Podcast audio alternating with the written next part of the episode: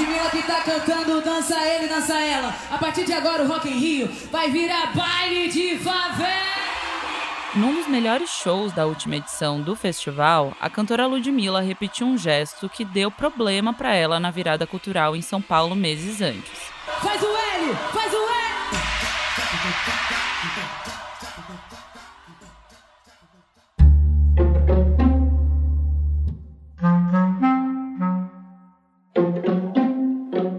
vereador paulistano Fernando Holliday, do Partido Novo, entrou com uma representação na justiça contra a Prefeitura de São Paulo e a Ludmilla por ela ter feito com a mão o símbolo L durante a virada cultural.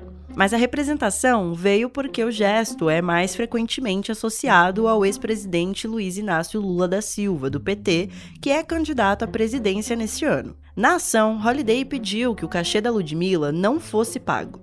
O argumento do vereador é que o dinheiro público não deveria ser usado para fazer campanha para um candidato. E Holiday não foi o único a questionar manifestações políticas em cima dos palcos nessas eleições presidenciais. O deputado estadual Danilo Balas, do PL de São Paulo, entrou com uma representação no Ministério Público Estadual para questionar o uso de verba da Prefeitura da capital no pagamento do show da cantora Daniela Mercury, no dia 1 de maio, que contou com a participação de Lula. A gente volta a falar de eleições porque o PDT acionou o TSE alegando a ida de Jair Bolsonaro à festa do peão de boiadeiro de Barretos como um showmício. Na corrida de 2002, a gente tinha visto artistas como Zezé de Camargo e Luciano em eventos de campanha com Lula e o Chitãozinho e Chororó animando apoiadores do José Serra nos chamados showmícios. Esse tipo de evento levava milhares de pessoas a reuniões dos candidatos, mas estão proibidos desde a mini-reforma eleitoral de 2006. Os showmícios são shows com caráter político. A lei eleitoral define que é proibida a realização desse tipo de show ou de qualquer evento semelhante que tenha como objetivo promover candidatos e animar um comício ou reunião eleitoral. No ano passado, partidos chegaram a pedir a liberação desse tipo de apresentação, mas o Supremo Tribunal Federal decidiu que eles continuam vetados. Isso porque, segundo a corte, essa liberação poderia criar um desequilíbrio na disputa eleitoral e influenciar a escolha do eleitor. A legislação não impede que um artista ou o próprio público manifeste apoio ou repúdio a um determinado candidato ou partido durante uma apresentação. Por isso, advogados da área avaliam que essa série de representações e esses processos contra cantores como Nando Reis, Pablo Vittar, Ludmilla, Daniela Mercury e Manu Gavassi são uma forma de intimidar esses artistas. A ministra Carmen Lúcia, do STF, chegou a se posicionar sobre o assunto numa sessão do Tribunal Superior Eleitoral neste mês e pediu para que os artistas fossem respeitados no período eleitoral. Não é possível que, a poucos dias da eleição, os artistas sejam ameaçados, censurados, e o Supremo já disse que censura não pode existir nos termos expressos da Constituição. Que eu faça um apelo de respeito absoluto ao artista brasileiro. Tudo isso acontece numa corrida marcada pela aproximação de candidatos com a classe artística. O Lula, que é líder das pesquisas, resgatou o jingle Sem Medo de Ser Feliz, de 1989, que juntou gente como Chico Buarque, a Gal Costa e a Beth Carvalho, e regravou a música com nomes como Martinho da Vila, a Pablo Vitar e a Duda Beat em 2022. Já o Bolsonaro, que está em segundo lugar nas pesquisas de intenção de voto, angariou o apoio de artistas do sertanejo, que é um dos gêneros mais escutados do país. Mas até onde os artistas podem, de fato, se posicionar politicamente e participar de campanhas políticas? Esses processos intimidaram cantores mesmo ou tiveram um efeito contrário? No episódio de hoje, a gente vai discutir por que os artistas estão sendo acionados na justiça e quais são as consequências que isso tem para as eleições de 2022. A gente também discute se o tipo de participação da classe em campanhas eleitorais mudou ao longo dos anos e se esse tipo de ofensiva pode ou não ser considerado censura, como argumentam críticos dessas medidas.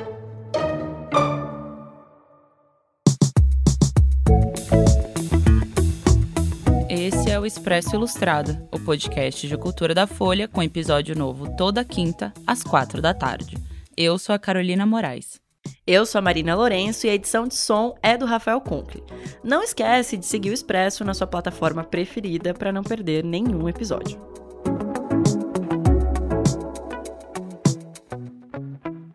Desde que a corrida eleitoral começou, Nando Reis e Daniela Mercury foram alvo de representações no Ministério Público por se manifestarem politicamente. Juliette, Manu Gavassi e Ludmilla foram alvos de ações por infringir normas eleitorais. A influenciadora doutora Deolane não chegou a ser denunciada por algum tipo de manifestação, mas o vereador Fernando Holliday tentou indeferir o registro de candidatura de Lula em função de um posicionamento dela. Entre os candidatos, Bolsonaro acusou Lula de fazer um showmício com a live que reuniu artistas intelectuais e influenciadores nessa semana em São Paulo. E o PDT, partido de Ciro Gomes, também acusou Bolsonaro de fazer showmício no Festival do Peão de Barretos, no interior de São Paulo. Essa nova onda de acusações contra artistas começou com o Festival Lola Palusa nesse ano, o PL, partido do presidente Jair Bolsonaro, acionou o TSE contra a organização do festival por suposta propaganda eleitoral irregular em benefício do Lula. O motivo da ação foi o show da Pablo Vittar. Já no fim da apresentação, a artista pegou uma daquelas toalhas com o rosto do petista que um fã segurava na plateia e segurou o pano desfilando no palco. Aí, o ministro Raul Araújo, do TSE, acatou parte do pedido do PL e proibiu qualquer tipo de manifestação política em favor de qualquer candidato ou partido político nos shows, sob pena de multa de 50 mil reais. Quem gostou faz barulho! Agora, a partir dessa decisão, criou-se um dilema. Essa é a Mônica Galvão, advogada que tem entre seus clientes a T4F, que é produtora do Lola Palusa. Porque é, os produtores contratam artistas e colocam os artistas no palco é, e os artistas no palco têm independência para tocar sua performance. Eu também nunca vi nenhum contrato com o artista que trouxesse cláusulas sobre o tipo de conteúdo. É muito difícil, porque o artista no palco, ele é dono da sua performance, né? Não existe uma determinação prévia do que pode ou não pode ser dito, do que pode ou não pode ser objeto de manifestação. Foi uma correria, é, a gente correu para entrar com um recurso ainda no fim de semana, já faz alguns meses. Logo depois do festival, Bolsonaro ordenou que o presidente do PL, Valdemar Costa Neto, retirasse a ação contra o evento. Foi uma proibição que foi dirigida né, aos músicos e grupos musicais de fazer qualquer tipo de propaganda para candidato ou partido político durante o Lula Palusa, mas a multa seria suportada pelo produtor. Então, no fim, foi uma decisão que impôs ao produtor do evento o dever de controlar o conteúdo é, da apresentação artística, o que na prática, convenhamos, é, é praticamente inviável. Do ponto de vista jurídico, a Mônica avalia que não fazia sentido acusar o Lula Palusa de ser um evento político a eventual vedação constante na lei, ela não se dirige aos artistas, ela se dirige aos políticos, aos partidos que não podem contratar showmícios. Então, por exemplo, um showmício, né? Um showmício, ele é um evento eleitoral contratado por um partido ou por um político para divulgar sua campanha. Então, eu contrato um artista para se apresentar. É isso que é vedado. Mas, obviamente, o Lula Palusa, que é uma marca internacional, não é um evento que tem uma afiliação política, não tem um programa político, não é patrocinado por nenhum tipo de de partido ou por campanha, enfim, é um evento artístico, musical. E se a ideia da ação do PL era impedir manifestações a favor de um candidato no festival, ela também não deu lá muito certo. Vários artistas continuaram se posicionando nos palcos a favor do Lula. Fora Bolsonaro! Fora! Fora! Fora! Esse é o maior hit nesse festival. Ei, Bolsonaro! Cala a boca, já morreu. Quem manda na minha boca sou eu. É uma intimidação, é, é uma estratégia não muito feliz, porque o que aconteceu, por exemplo, no Lollapalooza, e o que em regra acontece, é que a repercussão desse tipo de tentativa é tão feroz que gera o efeito reverso, né? É uma daquelas situações em que, uma vez proibidos de falar sobre o assunto, vem tanta gente discutir o assunto, falar disso, falar da ordem de proibição, etc, etc, é, que, que é, realmente não funciona. Se é uma, uma, uma estratégia de controle da narrativa, em regra, ela não dá certo. Não foi só nas apresentações em si que esse efeito aconteceu. A Anitta, que só tinha uma pequena participação na apresentação da americana Miley Cyrus, sem manifestações políticas, chegou a postar um vídeo falando que pagaria a multa dos artistas que se posicionassem durante os dias do festival. Proibir a gente de expressar a nossa insatisfação com o governo atual, isso é censurar. Vai botar multa de não sei quantos. Ah, então a gente paga, querido. Briga aí, meus amigos que quiser se manifestar, eu tenho, paga a multa de vocês. A vaca. A festa do peão de Barretos, em que o Bolsonaro participou, é um outro caso de evento privado que foi acusado de ter viés político. Ele, Jair Messias Bolsonaro, nosso presidente do Brasil. O presidente chegou ao estádio onde acontece o evento, lá no interior de São Paulo, acompanhado de uma comitiva, que incluía o empresário Luciano Hang, um dos seus seguidores mais próximos, e o candidato ao governo paulista Tarcísio de Freitas, do Republicanos. O ato com o presidente teve a apresentação do jingle da campanha e xingamentos ao Lula.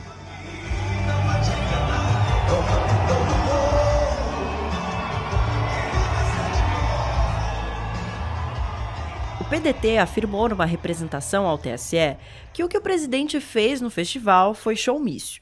O partido apontou que a participação no evento não ocorreu em tons neutros e que, não satisfeito em gabaritar o diverso rol de irregularidades eleitorais, Bolsonaro ainda desceu do palco estruturado com aparatos de campanha para dar duas voltas a cavalo na arena e animar o público.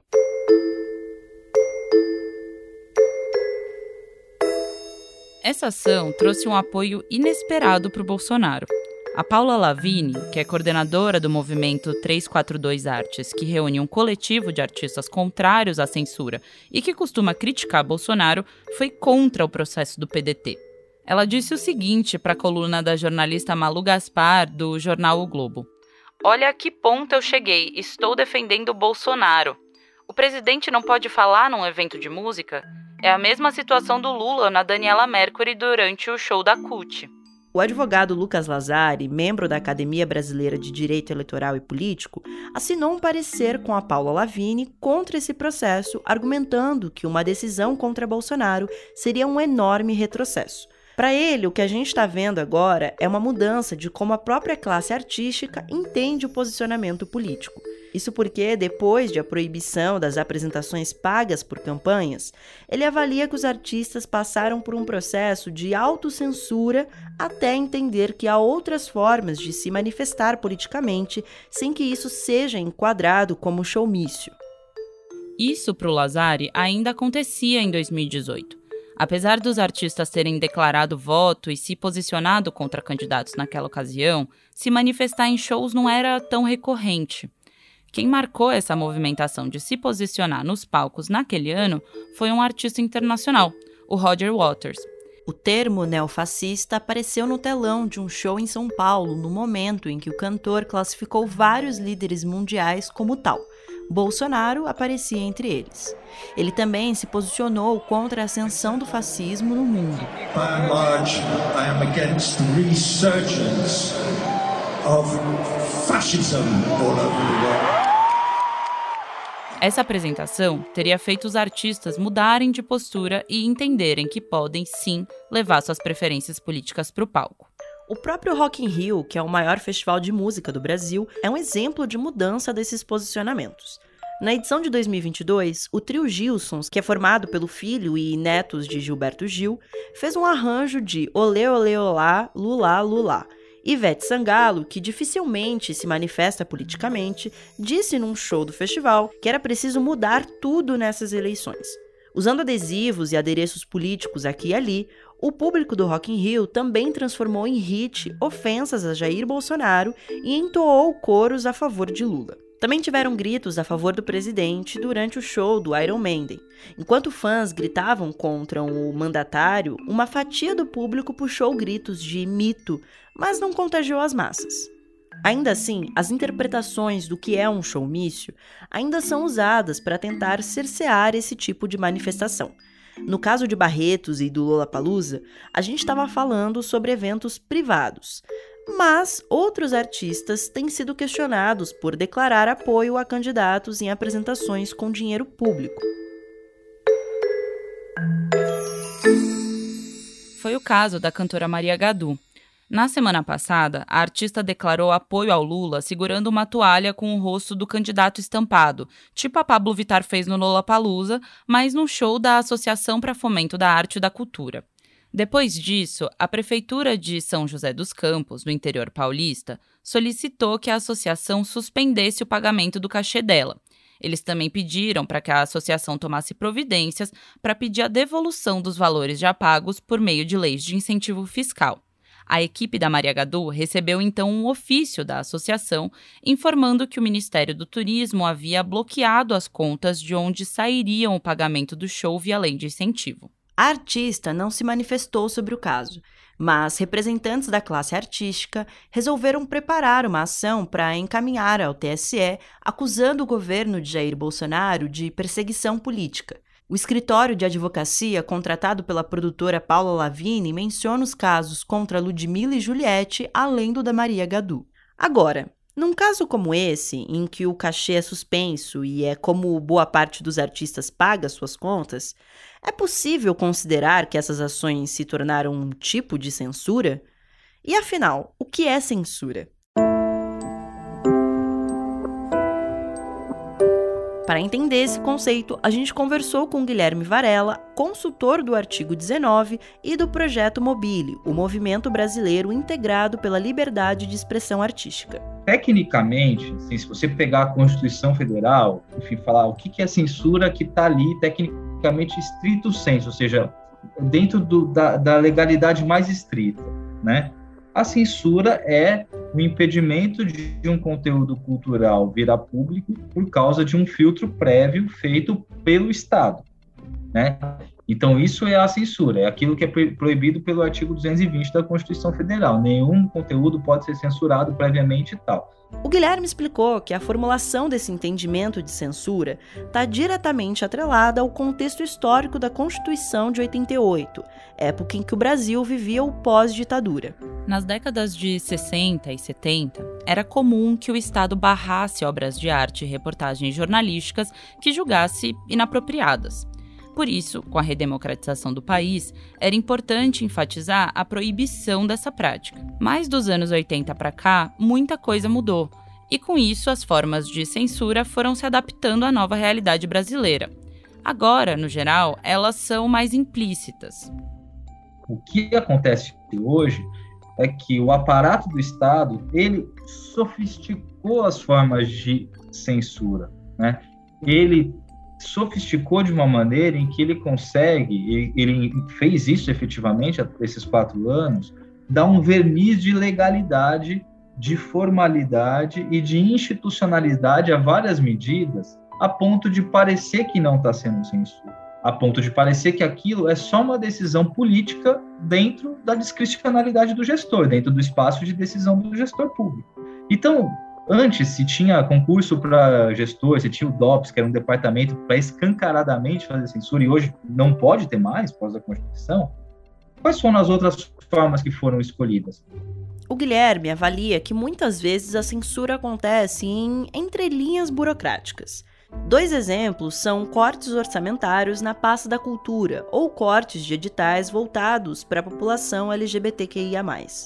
Nesses casos, não há um censor falando o que pode ou não ser produzido ou veiculado, mas a falta de dinheiro ou de projetos próprios para atender certos grupos acabam inviabilizando o projeto artístico deles. Em 2019, o presidente fez uma live em que disse o seguinte: A vida particular de quem quer que seja, ninguém tem nada a ver com isso, mas fazer um filme à fronte sobre negros homossexuais do DF confesso que não dá para entender. Então, mais um filme aí que foi pro saco aí. Tá? Se Ancine não tivesse a sua cabeça toda, mandato, já tinha degolado todo mundo.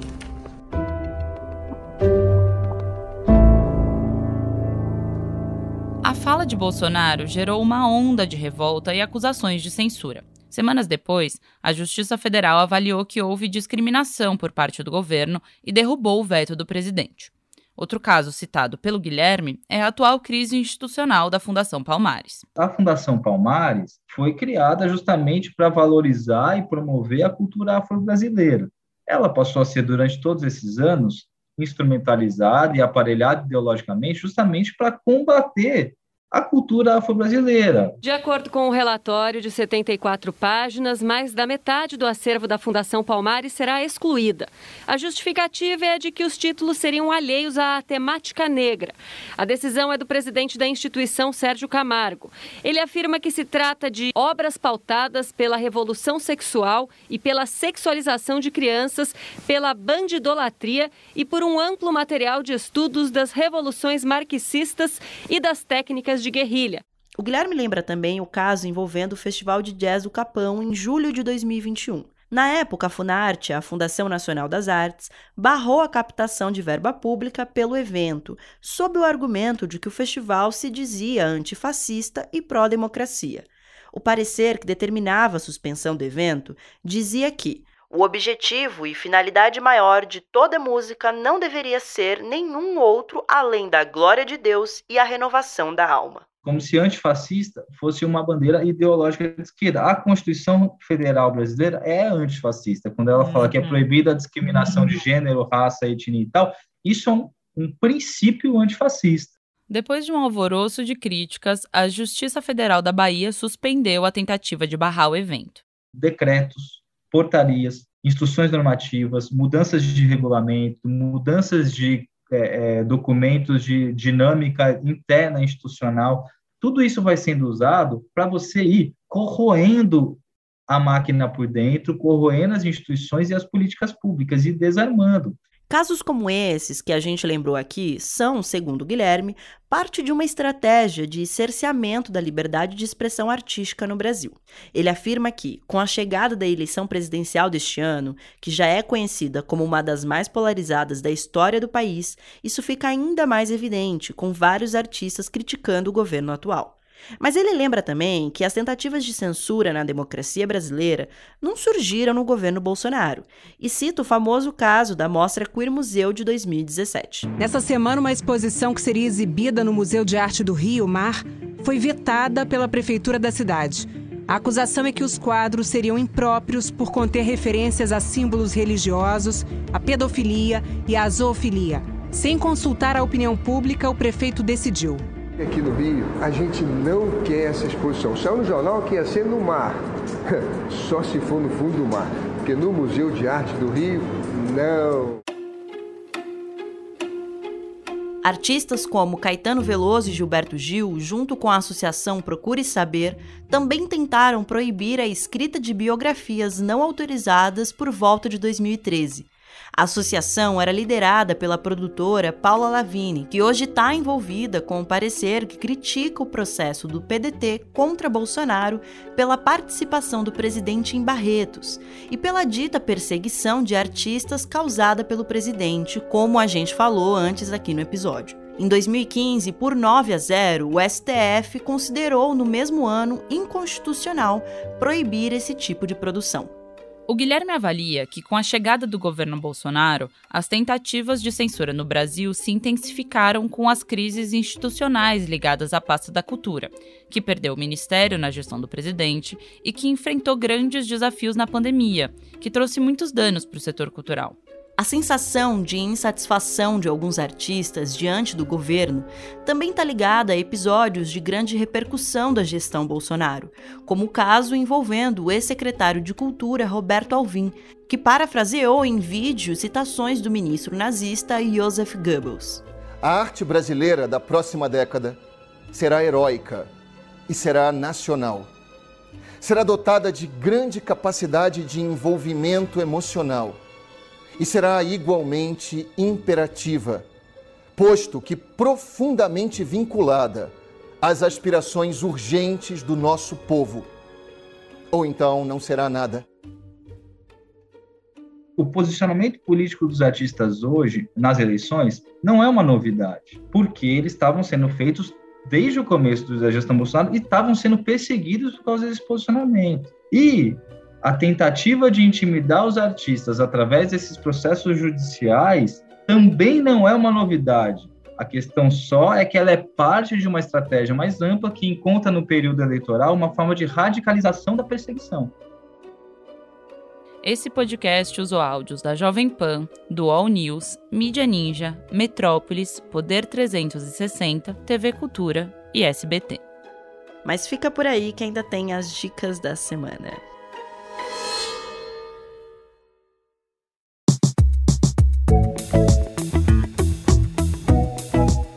Ma, o que, que você vai indicar pra gente hoje? Então, nessa semana tá lançando o Abracadabra 2, né? Um, uma continuação de um filme da Disney, é, infanto-juvenil, que é bem famoso, de três bruxas, e é tipo uma comédia barra fantasia e tem a ver com Halloween, né? São, tem várias superstições sobre bruxaria. E agora, quase 30 anos depois, é, as mesmas atrizes estão fazendo uma continuação do filme. Então é como se as bruxas tivessem voltado para o mundo de 2022, né? Com as tecnologias do mundo atual. E é muito engraçado. Eu assisti o filme para fazer uma matéria para Folha e eu achei bem divertido. É, assim, eu já gostava do primeiro filme e muita gente que eu conheço gosta porque é bem legalzinho, assim, é o filme que você coloca para assistir num tempo chuvoso ali, comer um chocolate, assistir. E esse segundo, acho que ele, ele mantém essa, essa sensação de ter um, um espírito ali infantil de fantasia que te faz ficar com vontade de, de ser bruxa e fazer magia. e fica aí de dica, então. Estreia nessa quinta, é, dia 30, no Disney Plus. E você, Carol, o que, que você nos indica? Gostei da sua dica, Má. Todo mundo precisa de uma coisinha para comer uns bons chocolates e assistir. Exato, exato. Bom, a minha dica hoje vai ser para os podcasters e para os amantes de artes visuais, que, enfim, foi uma coisa que apareceu aqui e juntou o melhor dos dois mundos para mim, que é um podcast novo chamado Death of an Artist. É, é, um podcast que já tem dois episódios no ar, ele tá lançando semanalmente, são cinco ou seis episódios, se eu não me engano. E ele investiga a morte de uma artista cubana chamada Ana Mendieta. Essa artista ela estava num momento de ascensão e ela morreu super nova. E muita coisa indica que quem matou ela foi o Carl Andre, que era o artista com quem ela se relacionava, ela tinha um relacionamento com ele. E ele é o pai do minimalismo, um movimento artístico muito importante, né? Ele era um artista já muito reconhecido nos Estados Unidos, até fora dele, quando ele começou a se relacionar com a Ana Mendieta. E a curadora que comanda esse podcast, ela parte um pouco do questionamento de por que o mundo das artes ficou tão calado sobre essa morte por tanto tempo. O Carl Andre, para quem não sabe, ele ainda é vivo. É, e, e, ela relata, né, sendo uma pessoa que está dentro desse universo, como os, todos os atores envolvidos nesse mundo da arte, dos galeristas, os curadores, os mecenas, enfim, é, resolveram se calar sobre isso, até porque é um assassinato que envolve uma artista que estava em ascensão e um artista já absolutamente consagrado e que tem é, muita importância na história da arte, né? Então eu tô louca pra ver no que, que vai dar esse podcast. Como eu disse, já tem dois episódios no ar, tá em no, nos tocadores aí de sempre. É, então minha sugestão é essa, esse podcast chamado Death of an Artist, sobre a morte da Ana Mendieta, que também é uma ótima oportunidade para conhecer o trabalho dela, que é muito fantástico e um tanto premonitório do próprio assassinato dela. Esse foi o Expresso Ilustrada, o podcast de cultura da Folha, com episódio novo toda quinta, às quatro da tarde. Eu sou a Carolina Moraes. Eu sou a Marina Lourenço e a edição de som do programa é do Rafael Conkle. Um beijo e até a semana que vem. Tchau, tchau. Tchau. O podcast de cultura da Folha, com episódio novo toda, qua... toda quarta. Eu sou, Eu sou a Marina Lourenço. Eu sou a Marina Lourenço. Esse é o café da manhã. Esse é o sufrágio.